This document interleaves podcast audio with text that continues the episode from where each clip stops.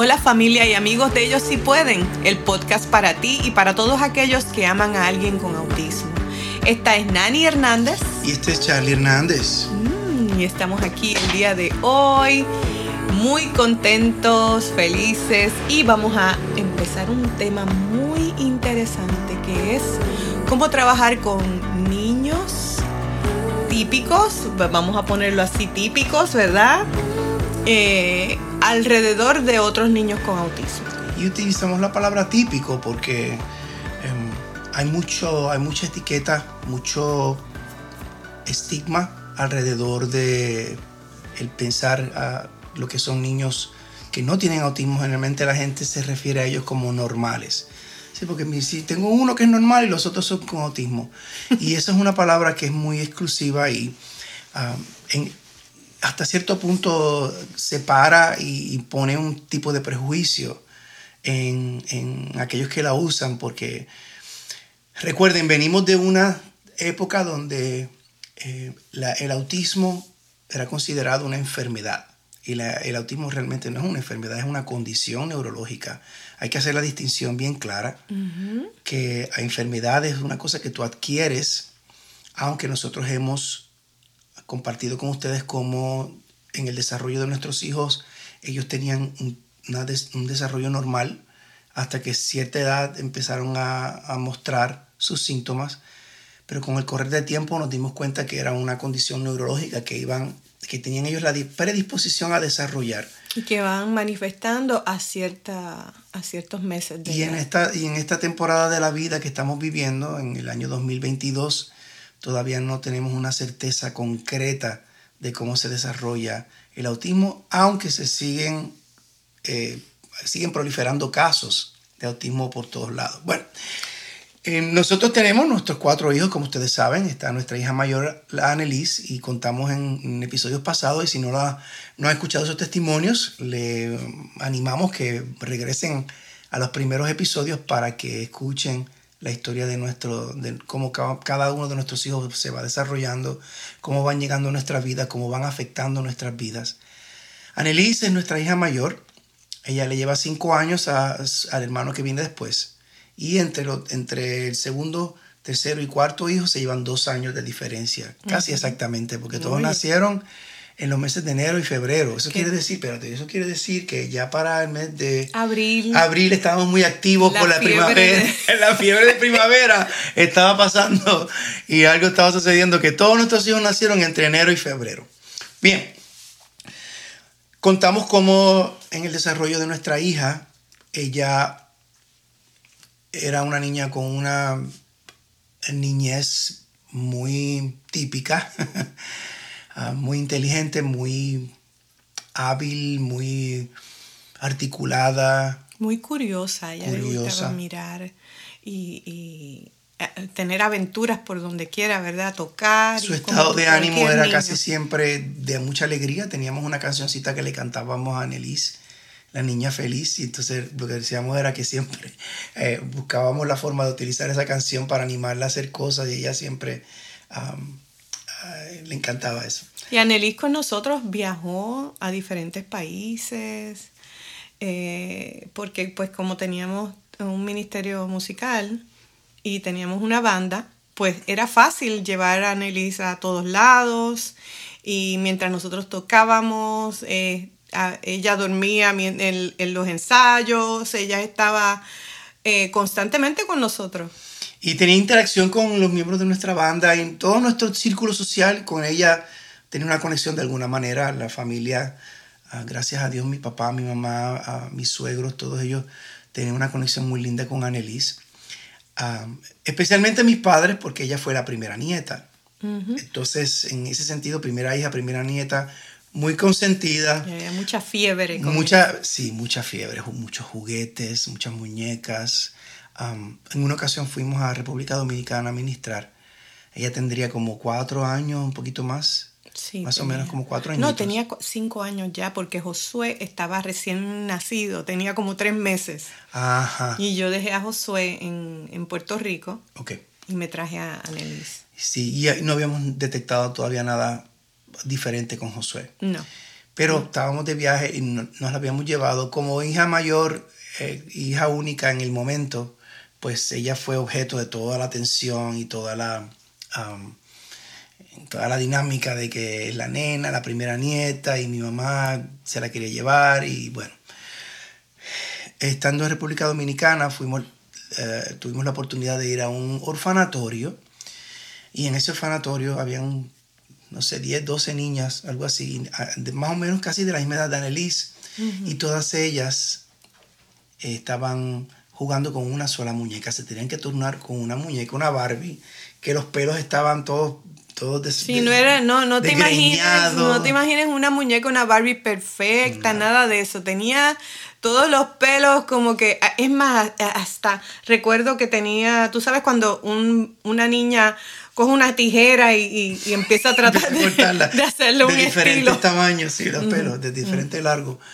Y eso impactó a mi hija de una forma tan grande cuando vio esas niñas tomándose turnos para jugar con la muñeca y jugar con ella, que cuando regresó ella quiso regalar varias de sus muñecas para mandárselas a las nenas. Fue una experiencia muy buena para darle a ella una noción de que el mundo es mucho más grande de lo que ella había concebido hasta ahora y creo que desarrolló en ella algún tipo de humildad que todavía el sol de hoy le, sigue. Sí, sí, sí, Tiene un corazón muy lindo. Así que recomendamos a los padres que tengan la oportunidad de, de exponer a sus hijos a, a, experiencias como esa para que ellos vean el mundo exterior. Cuando Josué, Laura y José Andrés comienzan a mostrar sus necesidades, eh, bueno, antes de que naciera Laura, la, Annelies pasó por una crisis muy grande que tuvimos inclusive que involucrar a psicólogos porque ella no, no toleró el hecho de que ya no iba a ser más la, el centro de atención. Siendo una niña muy posesiva, muy apasionada, eso pues nos costó mucho tratar de, de hacerle entender que tenía que compartir ahora y eso que todavía no había desarrollado Josué su, su condición, al punto de que nos costó tratar de crear un balance ¿no? con, con, con, ella. Y en el tiempo en que ella empezó su primer grado, notamos que le costaba mucho eh, mantenerse en el, en el en, el, en, la atmósfera y en todo lo que tuviera que ver con, con, un salón de clases, en la estructura. Y eso pues nos llevó a tomar una decisión. En ese tiempo mi esposa fue a una conferencia, que no sé quién te invitó para eso. Yo sé que tú fuiste y viste una conferencia sobre, um, en inglés se dice homeschooling, que es escuela en el hogar. Sí, pero no, realmente no, no recuerdo quién me invitó. Sin embargo, eh, sí recuerdo que fue fácil tomar la decisión de homeschool, de eh, educación en el hogar en español, ¿verdad?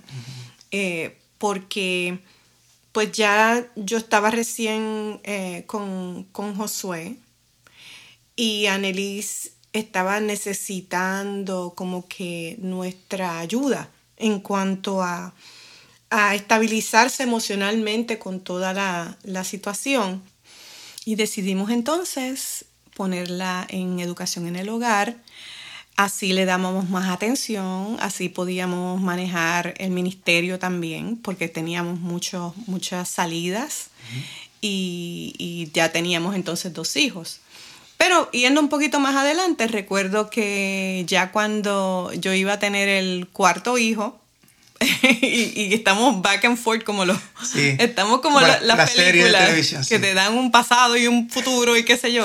Bueno pues eh, yo recuerdo que cuando yo iba a tener mi cuarto hijo José André él eh, perdónenme ella Annelise, me miró eh, el día que el día que me dije que supe que estaba embarazada me miró bien seria ella me dijo mami tú tienes que devolver ese niño. Pobrecita. Pobrecita. Es que ya parece entonces ya estábamos, ya Josué estaba necesitando ayuda.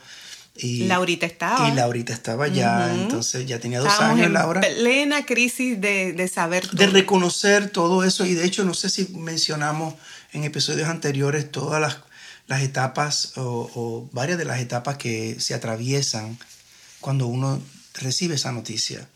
Eh, sobre lo que es negación y, les recomiendo que vayan a la primera a los primeros capítulos para que escuchen esa parte. No estaría mal repetirlo porque es un luto.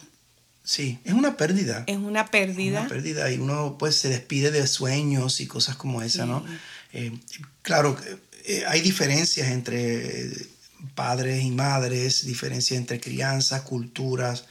Las expectativas que uno tiene de lo que es una familia de repente se te caen y lo que tú ves es un cuadro pues de terror, vamos a ponerlo así, porque sientes que tienes que ah, renunciar al deseo que tenías de, de de ese niño perfecto. De ese niño que, tenía, ah, para mí, por ejemplo, que crecí en un ambiente de mucha competencia intelectual, pues no, no ver los logros de tu hijo, superar los tuyos, porque ese es el sueño de todo padre nutritivo, ¿no?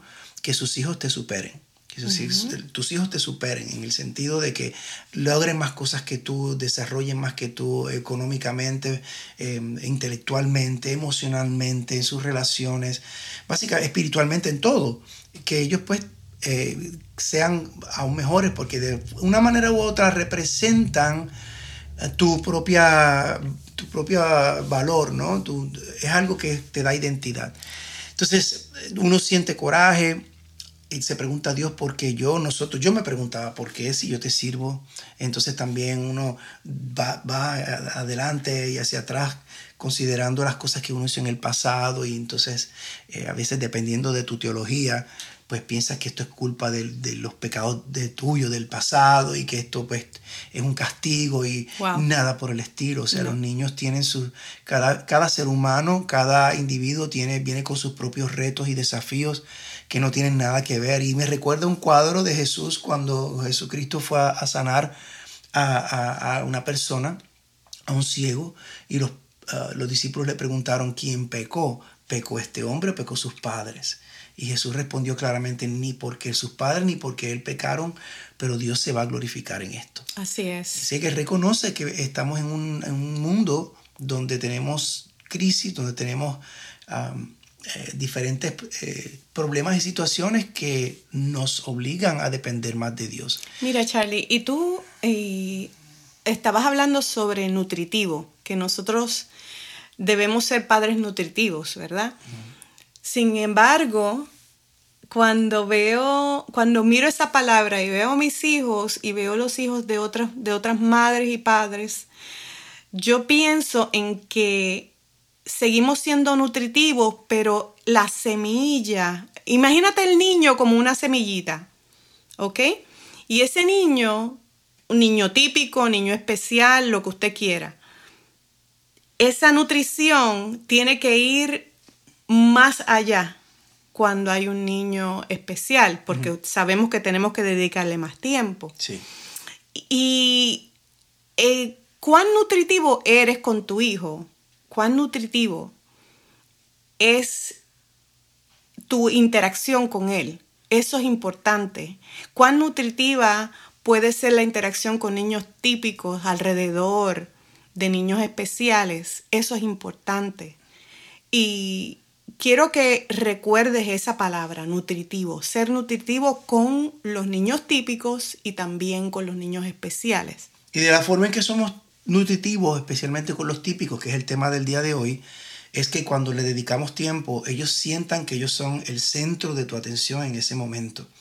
Y obviamente buscar actividades y retos, eventos que los ayuden a ellos a sentirse que están venciendo, que están creciendo, que están siendo ah, observados, apreciados.